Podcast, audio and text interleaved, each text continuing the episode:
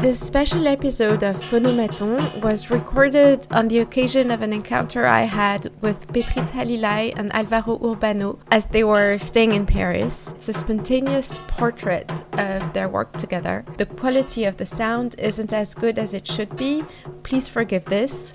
But I was captivated enough by what they're saying to decide to save it as it is. You started working together in 2014. Could you tell me about your beginnings before that, uh, one and the other? How you came to art, and if art was uh, very present in your childhood, it was if it was always obvious for you that you would become artists. So basically, because we were so many people at home all the time, my mom used to bring us to museums. She was a, she was a painter, but then she studied art history. Yeah. Um, but she's kind of she's really passionate about art. My childhood had been like really growing up in museums, no, like really kind of like running around always in Prado, natural history, like all of those, no. The funny thing is that actually my favorite museum was the Wax Museum. yeah, I mean I have kind of uh, a bit like that sort of like weekends, but I think it was very practical for my mom as well in that sense. And then I studied uh, design and architecture in Madrid, and then. Um, uh, the day that I finished, like one month later, I moved to New York, where I spent four years. I I work as a designer in uh, different studios in Madrid and New York, and then I start to to realize that I was missing fiction somehow in my practice. No, I mean you imagine also like what it is to study, to to work in a in a design architecture studio. It's like a lot of hours. You end up doing only one detail. It's not like so creative, no, of what people might think and then um, I start to do performances in the street, basically like wearing objects and kind of like structures. And um, more and more, I, I kind of like fall idea, I fall in love with the idea of um, of only doing that. No, I to pay the rent, I became a mime in the street as well in New York, and uh, that was also another step. No, like how how to see the people seeing you as well, how, how to be conscious about yourself as well. And then is when I decided to, to study art. So I went to Berlin, where I studied fine arts with Olafur Eliasson, which was kind of like actually a mix between also a lot of architecture as well, no? but a lot of fiction, what I was very interested in. And then voila, and now we are here.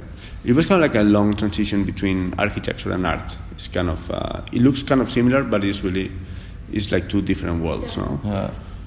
Actually, and we met in your transitioning. Like I think ending of transition, mm-hmm. but I saw still a lot of of uh, elements from architecture.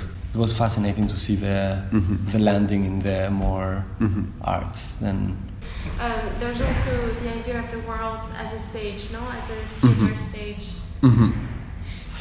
Mm-hmm uh, is is uh, is interesting the idea of um, I mean just the friction between fiction and reality. Yeah.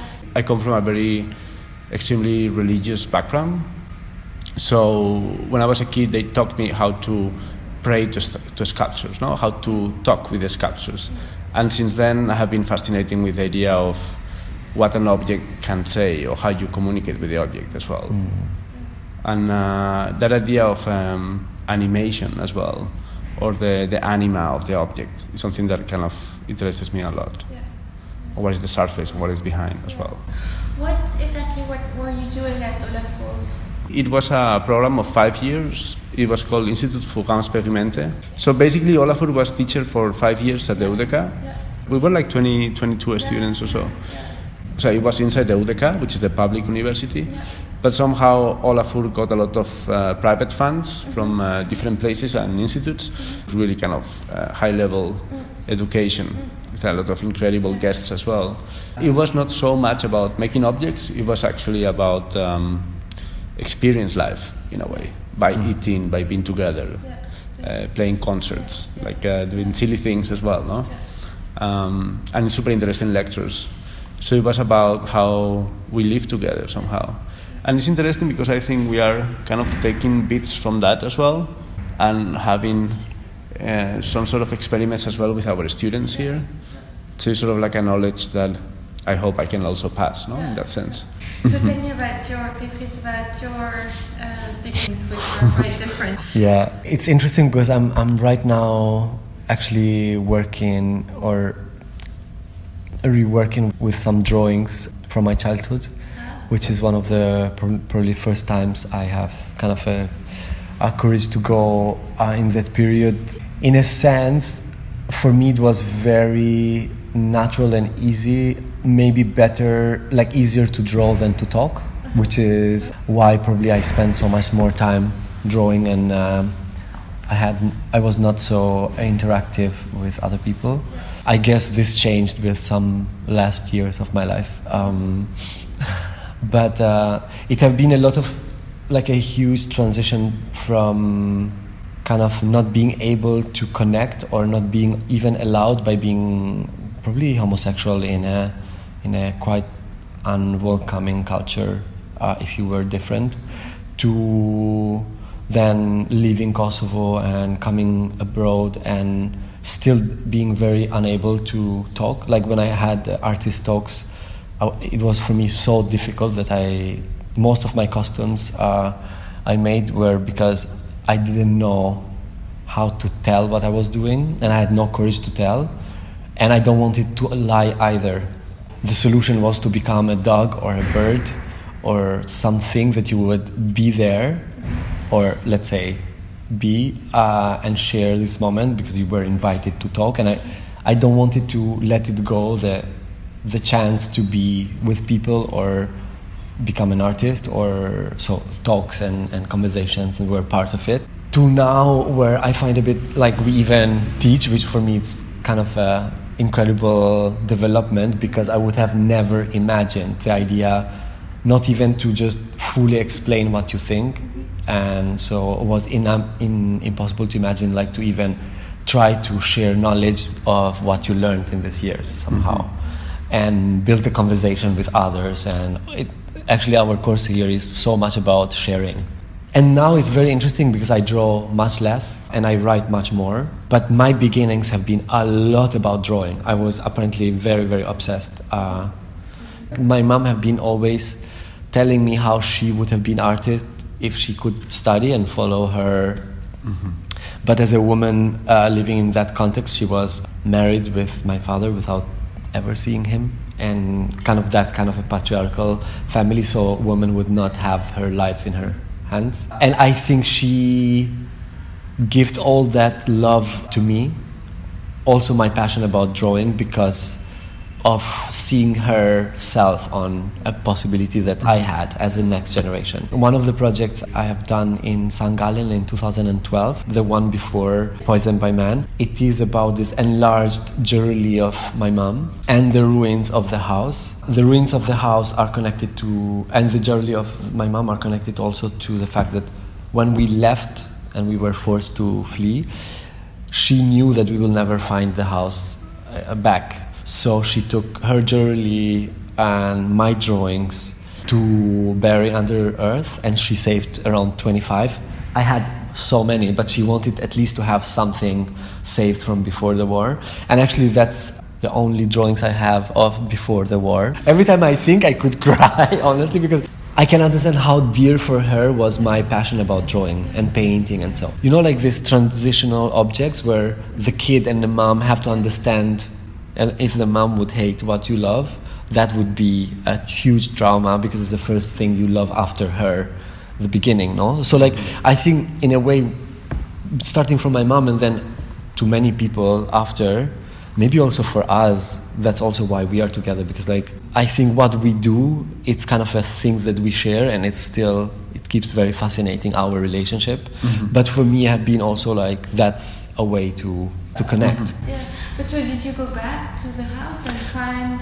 When we went back, uh, the house was burned, but my mom found the she found the, the, the jewelry and the drawings. The jewelry was inside also a marmalade flask, but so it was like in a in a glass, so it was totally safe. But my drawings have trace of that two years while we were refugees of waiting until we went back. So this this became this show in St. Gallen because I I thought this this uh, ruin that we didn't use anymore, like uh, to abstract it in powder and bring it back.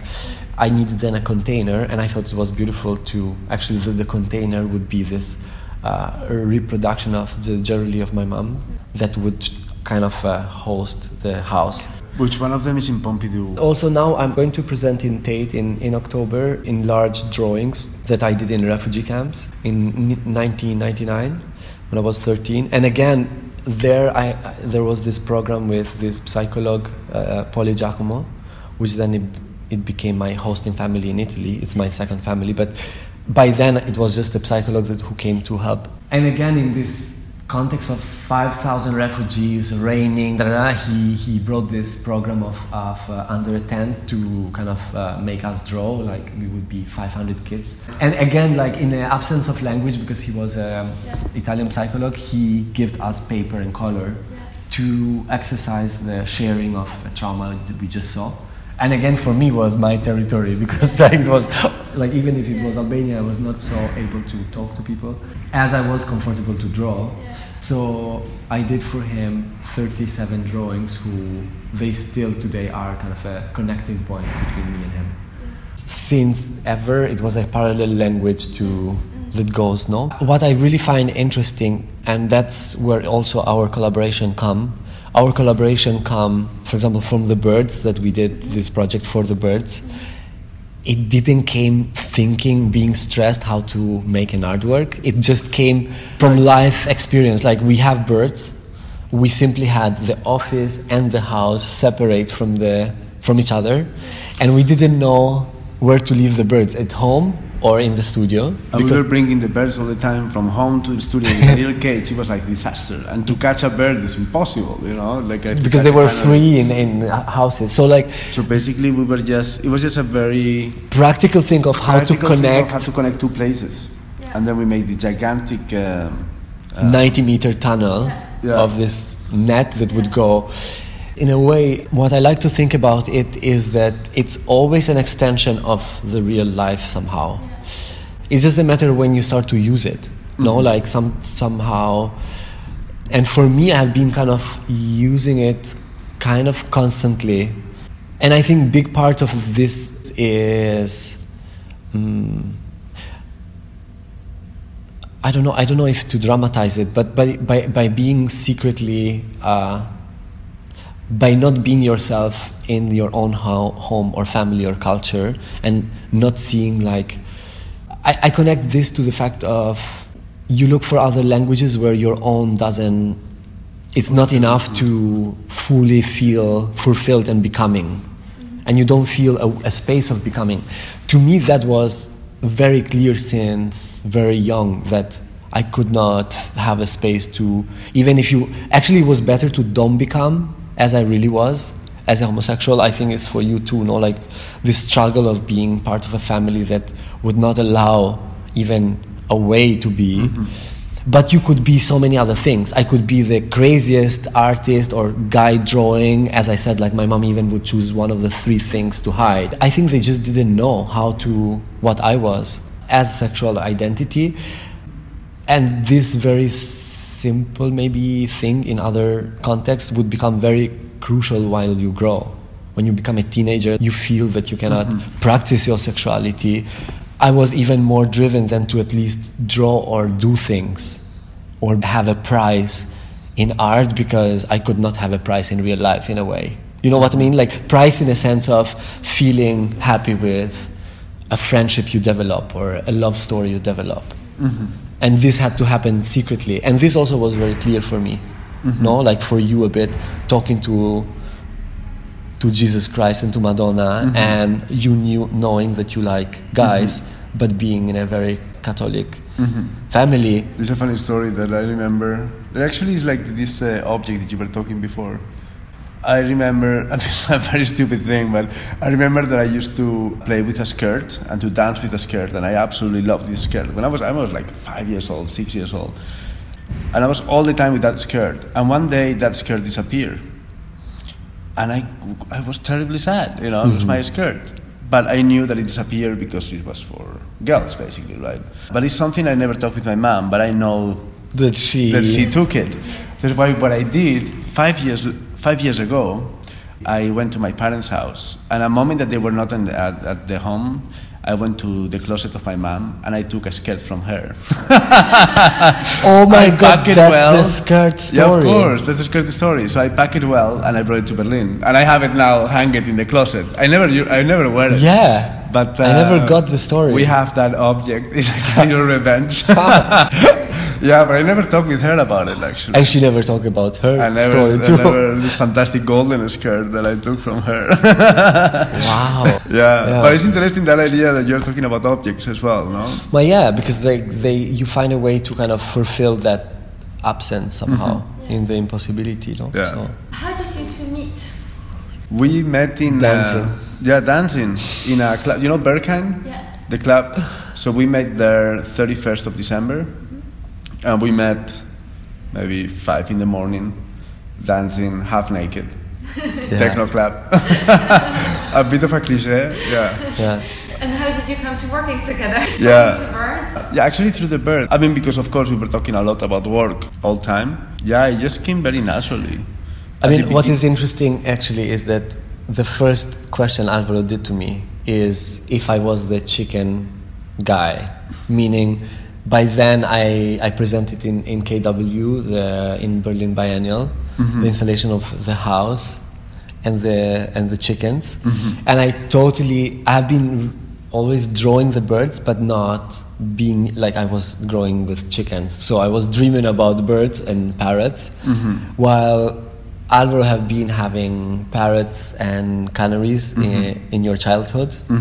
So when we, so I was liking birds that doesn't fly, cannot fly, but mm-hmm. you were liking canaries, and then we moved quite without thinking in the same place. We met, and one month later We were like we not even talking about it. We were like, let's build a bed together and. Because I had a flat, they, they kicked me out. So just for like two days, I was just sleeping in and old the thing is like Alvaro Yeah. quite soon like told me about your Ramon, your bird, which after one visit escaped from Alvaro, but like it was being just one bird, it was very friendly with uh, with you.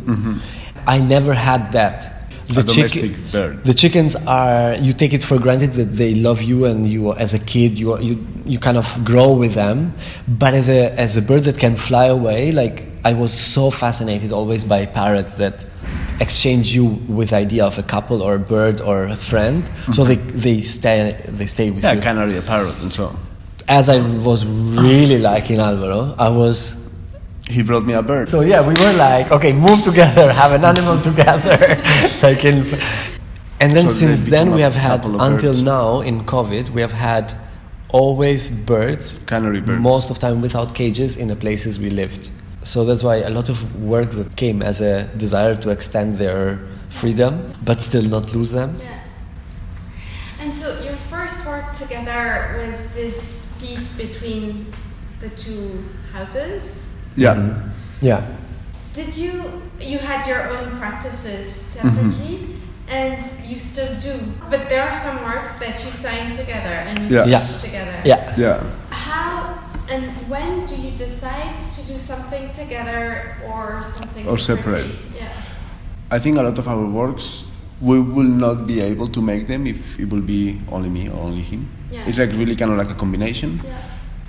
No, it's an interesting question. It's actually because we talk so much about our practice that sometimes it just clicks and goes beyond somehow, no? I think it's when it starts to not be your work. But for example, the flowers that are inside my solo show, which is always a very complex way to decide what is mine, what is Alvaro's. But in this case, the show was coming together, and the idea of Bower Birds was there, and so. But the idea of the show, as it's in Madrid, and Alvaro comes from Madrid, was that we would get married in Crystal Palace. And in a certain point, that was the whole idea of the show. Today, 26th of March, it was supposed to be the wedding, and we Last had to cancel it. So that place we were meant to use one moment to to celebrate our relation Union. Union because people of Madrid go there to make their day better. It's like a walk through the park, and it's just like a lot of people go there to celebrate, like to just have a beautiful moment of a day. Mm-hmm. So we were also thinking how to think of a, an experience like also the other people would have used in their, I don't know, f- from very banally to take a picture to also perform something, or it was a whole idea of a public program of living in the night because it's a transparent palace. But one of the pieces is the flowers, and to reply to you is to us, it was just natural that in a certain point I asked, I begged Alvaro to do a something together because I just felt it was makes no sense that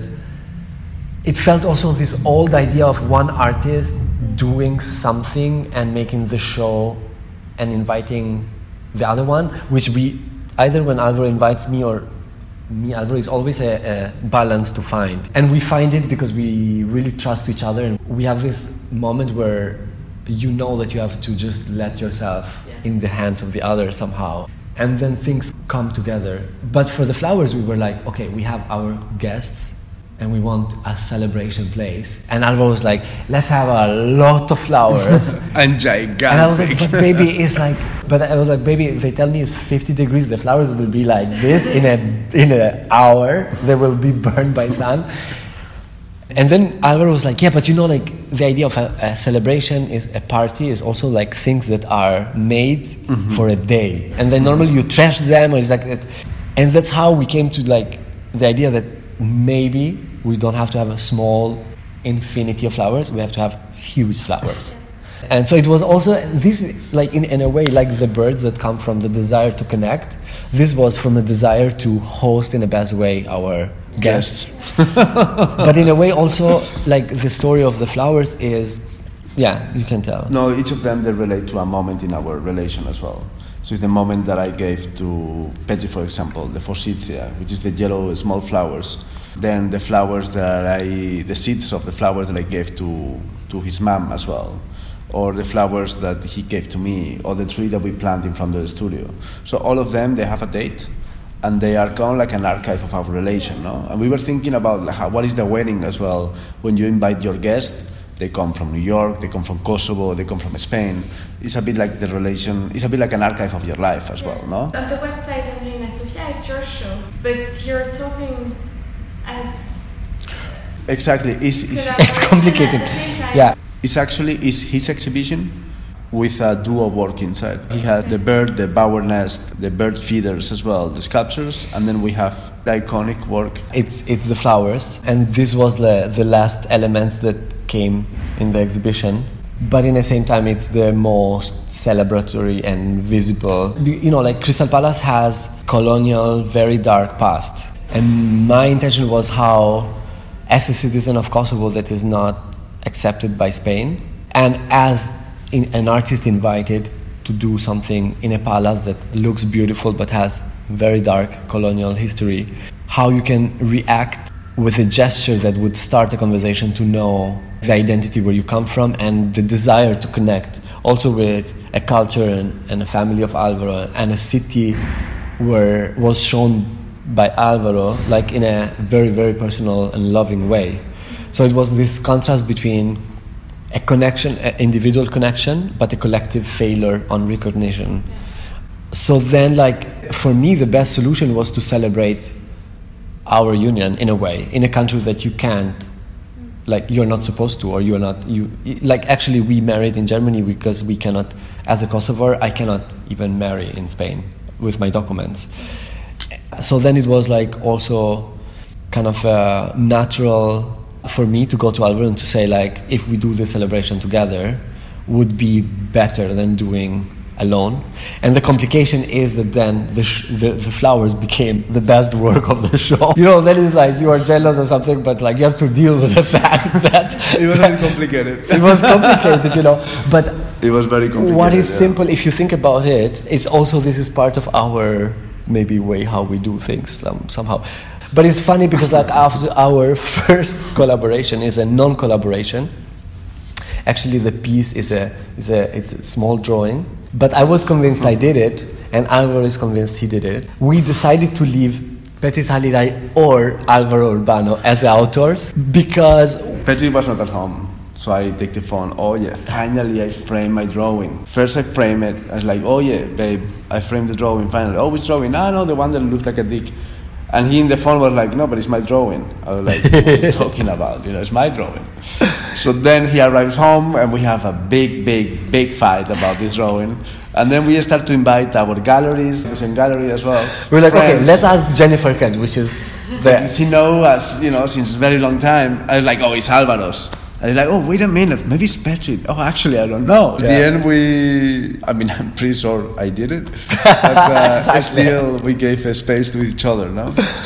So for my drawing, no, so we decided to make this wallpaper where the drawing is repeated infinitely. yeah. as So we thought, okay, let's multiply it in a way that is kind of a, become a space. This is exactly eh, like also with the with the snoring. It's a non-collaborative collaboration. What do you mean?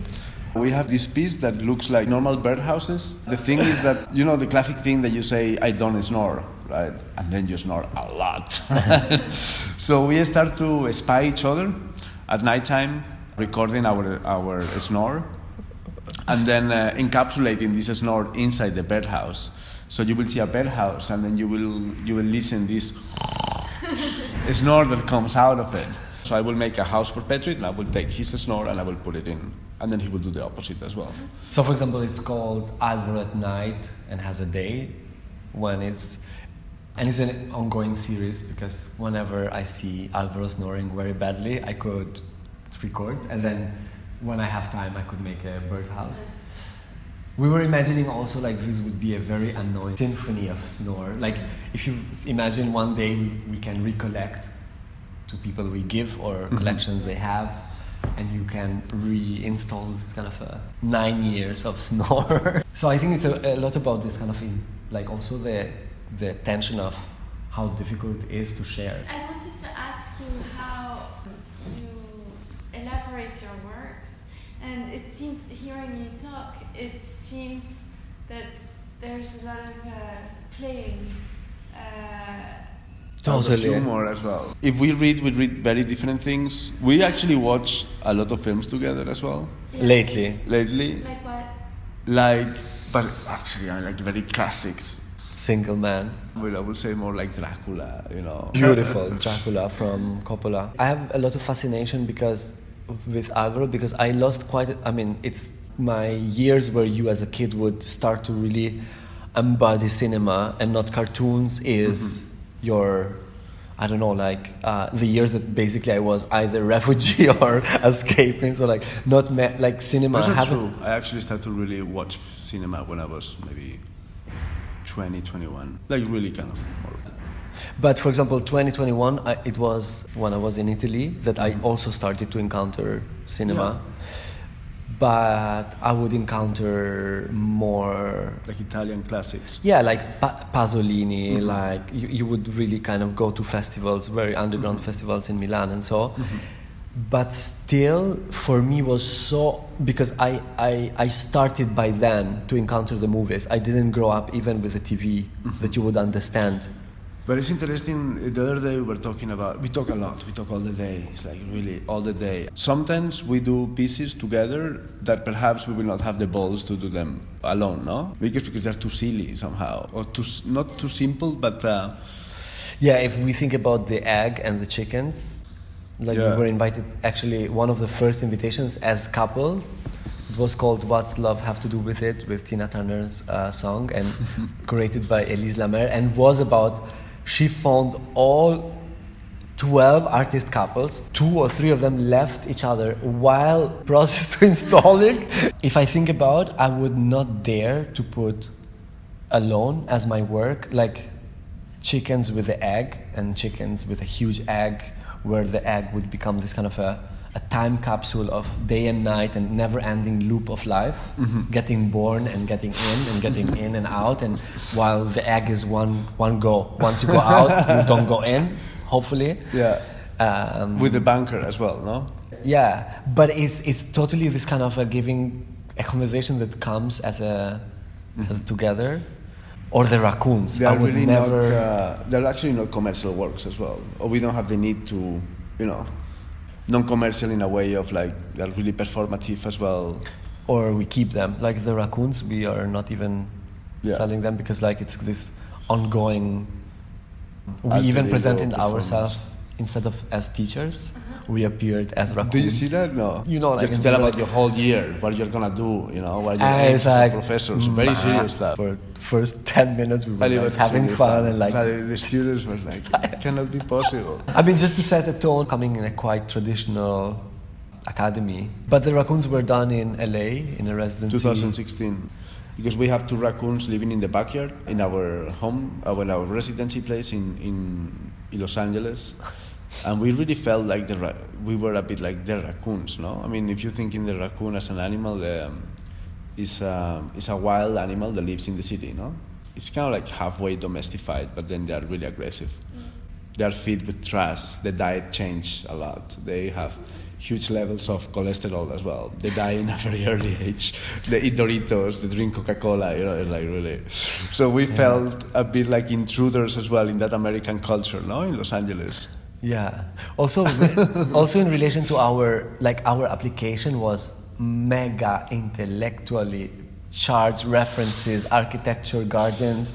We we promised to study from Playboy relation with the house and the garden to other examples of how the garden is extension of an idea and wanted to go to Joshua Tree, like taking all the roads. Then all of this ha- At the end, happened we one up- Like we ended up seeing a lot of people in LA doing so many other things, but not following our. But it was a very good uh, final project, I think. We yeah, yeah, yeah. We ended up being raccoons in our bed. So in this sense, totally, like it was a kind of a self-portrait in uh, on elections of Trump. Who are the artists who inspired you? Uh, It's a, it's a very good question. We talk a lot about Felix González Torres. It's kind of like a divinity, you know. It's like a Yeah. saint for us. Fischli and Weiss, I think it was so much related to the rat and the bear Yeah. and the raccoons. This idea of going and talking and being a couple mm-hmm. and seeing spaces or landscapes through some someone else or something else. We are very much fascinated by exhibition making too. So we talk about from Anri Sala to Philippe Parreno to Danh Vo to Pierre Huyghe to Yes, in Felix, work making exhibition is part of uh, an elaboration of the exhibition is part of your purpose, right? What fascinates me is that we have different starting points. Many, many common arriving point, but very different starting point. To me, the exhibition completes a life and the reality, since always. Like to me, the exhibition in Crystal Palace had to make all this effort. It was because I don't have a home to celebrate my wedding, mm-hmm. and I don't have a culture who accept my love and celebrates it. It's more about judging it mm-hmm. or refusing it and I wanted the exhibition to extend to become this kind of an invented temple mm-hmm. where you exercise celebration of your existence. Th- That's why it makes sense that the birds can enter, that people enter, that is a place for free, that that we did a collaboration together. It was interesting at that time as well because I did another solo show exhibition in Madrid. I did a show in Casa Encendida. Uh, s- I recreate this uh, old fascist um, pavilion. It's called the Hexagon Pavilion, and we also had there uh, Common Peace, which were That was the two raccoons. Yeah. Actually, we closed the same day. It was actually there almost for a year. Yeah. right? They were meant to just overlap for two weeks, and then with COVID, everything just uh, got But also for you, it was reanimating an exhibition that never happened because of the censor of Franco. Franco. in the pavilion that was presented representing Spain in Brussels in, In international exhibition in 58.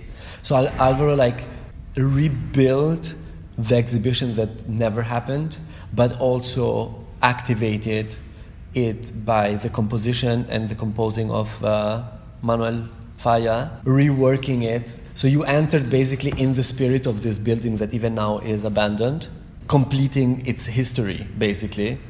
To me, is completing the life by doing the show in Crystal Palace. Somehow they were very different exhibitions, but somehow they also had bridges. It was interesting as well because I had the two raccoons in the exhibition. They were perf- they were being performed as well by us, these two raccoons will have appeared in the Crystal Palace later on in the wedding. It was us getting married as raccoons in the Crystal Palace. No, it was a super good plan. So yeah, I mean it's interesting how the life on exhibition and how actually exhibitions could get as well interconnected. No. Yeah, there's a melancholic um, dimension of your work, Petrit, who uh, in, in, at the beginning I'm thinking of Venice Mhm. and also of the Lafayette piece, Mhm. uh, which has completely, uh, which was completely transformed in your collaboration and dialogue and conversations, uh, um, which has uh, been transformed in a, a completely different tone. Mhm. Is, is it? Totally true. Yeah. I mean, also my life has been transformed Oh, in a different yeah, tone, yeah. and this reflects totally. Maybe you also um, uh, Alvaro, uh, adopted some, or maybe it was there before that I don't know, but some position on history Mhm. uh, and what you were saying in the Manuel Falla pavilion that maybe comes from From Petrit, no? for sure. Yeah. Yeah. Uh, It's really like I also believe that there is this in-reaching and adoration, Yeah. and also this courage to embrace. Like I, I, it takes to me, Alvaro knows I'm much heavier in expectations in life, and and I really get saved by Alvaro's courage to celebrate when you would n- I would not dare because I come just it's the same thing that I was telling you about the cinema you know. When you when you are adapted to watch museum and grow with the TV and cinema then when you are grown up you just look at it with different conscious but you are you know the medium. It doesn't you know like it's like the first cinema the train that people left the cinema. They were impressed by the cinema itself appearing in their life. It mm-hmm. was not even the content. The content comes as a luxurious thing to mm-hmm. analyze later. It's just the access to this dimension that is already overwhelming. Mm-hmm. But I think for many things, for me, accessing to Europe, only by being it's overwhelming. So like it takes longer time to arrive to a point to celebrate it or embrace it as we embrace when we are together. Or you are one of other people like Jenny, or uh, I mean, then your life gets connected to other people. But you know, it's so important these first figures that you really connect intimately, and you are one of the most important. So that leads to uh, maybe the last question, or one but last question, um, which comes back to what you were saying at the beginning about what you teach. What do you teach your students here? Mhm. Uh, and you said most of what you're teaching is sharing. And so my question is, what do you teach them, and what do you think uh, is possible to teach in the matter of art? Mhm. So ha- we have been also talking a lot about this. Like our the way that we teach is actually quite different of how the other ateliers are, because the other ateliers um, they have the idea of one teacher, and we are two.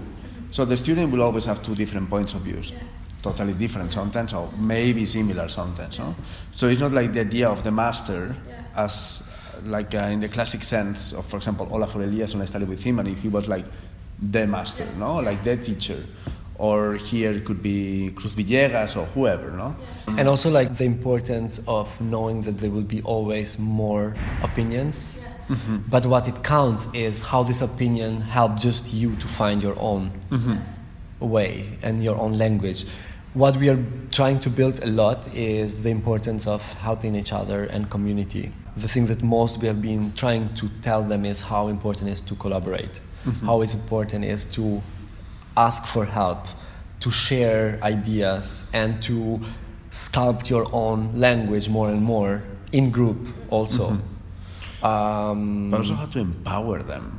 a lot of courage to go A for lot of craziest go. ideas that they have sometimes. But I think it's also the time to experiment. No, it's the time to fail as well. It's the time to try so many different things to really, at the end, or not even never. I mean, to realize what you really want or what you are moved with. You know. yeah. So they already don't expect this kind of approval.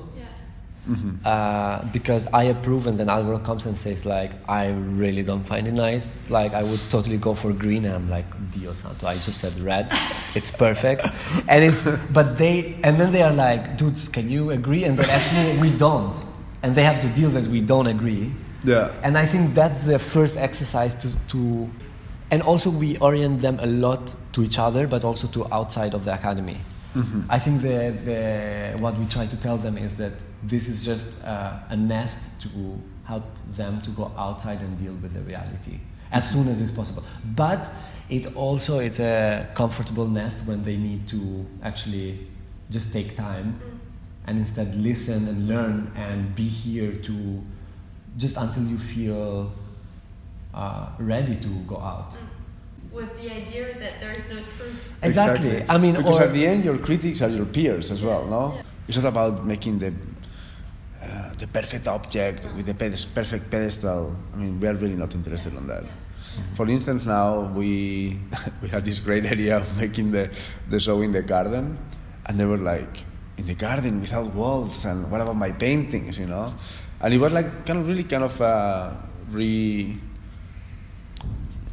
re-educate them in the idea of what is an exhibition as well, or what an exhibition could be, you know, or how much it lasts, or what an object, if it disappears, it disappears, and that's it, no? Yeah, or that you actually use this the idea that the nature and the like they are objects that part of the work could be the idea of disappearing as memory does as we do.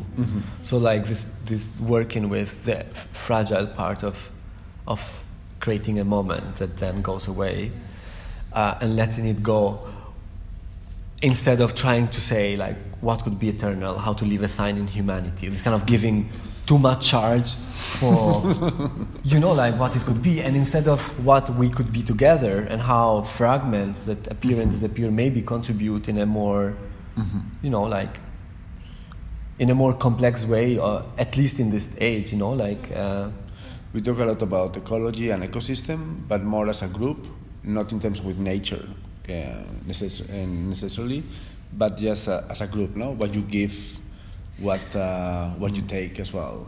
Actually, the hardest, con- like the biggest concentration we do in selecting the class in beginning, and we take care to take from all continents and all diverse cultures, and actually they. So what we build is a is a common energy, but is they are so different, and actually what it works is that they are not even frustrated because a painter we have one and then a sculptor, the other, and then we have an opera singer. So they are so fascinated by only. Their own universe. No, it's a wonderful class, I have to say. Thank you so much.